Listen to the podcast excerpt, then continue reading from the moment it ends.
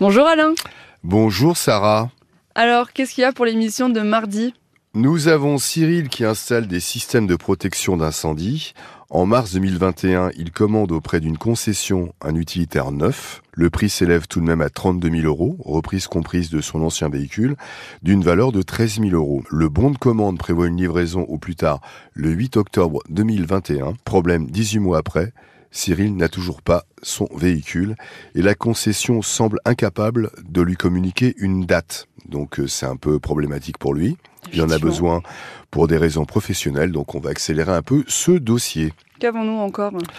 Euh, Fabien devait s'envoler direction La Réunion pour ses vacances prévues en octobre-novembre 2020. Au vu de la situation sanitaire, il a, on était en plein dans le Covid. Il a annulé son billet, euh, soit 511 euros.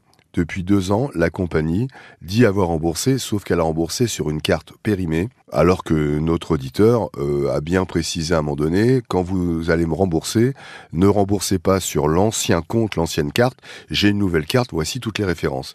Malgré cela, il n'a toujours pas l'argent, puisque l'argent est bloqué sur une carte périmée. Sympathique. Et nous avons Bruno, il avait concocté un séjour inoubliable dans l'un des parcs d'attractions préférés des Français, pour lui et sa famille en août 2022. Quelques jours avant, sa grand-mère est décédée malheureusement. Il a donc annulé le séjour et demandé le remboursement.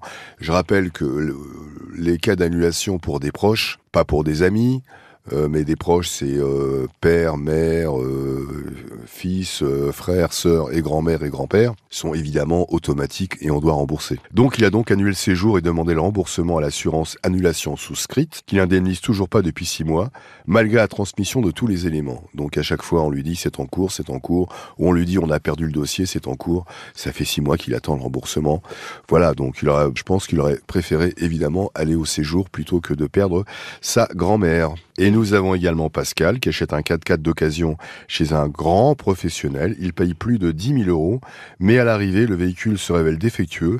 Si par la suite le vendeur accepte de reprendre le 4x4 dans un de ses garages pour le réparer, il ne le restitue jamais à Pascal. Et malgré un accord, il ne le rembourse pas non plus. Donc euh, bah, c'est la double peine, c'est-à-dire qu'il ne rend pas l'argent et puis en plus il rend pas le 4x4. Bah, c'est encore sympathique ça avec les véhicules. Vous, euh, vous les enchaînez aussi les histoires. Hein T'as remarqué ça, hein, Sarah? Franchement, ouais, euh, bon courage.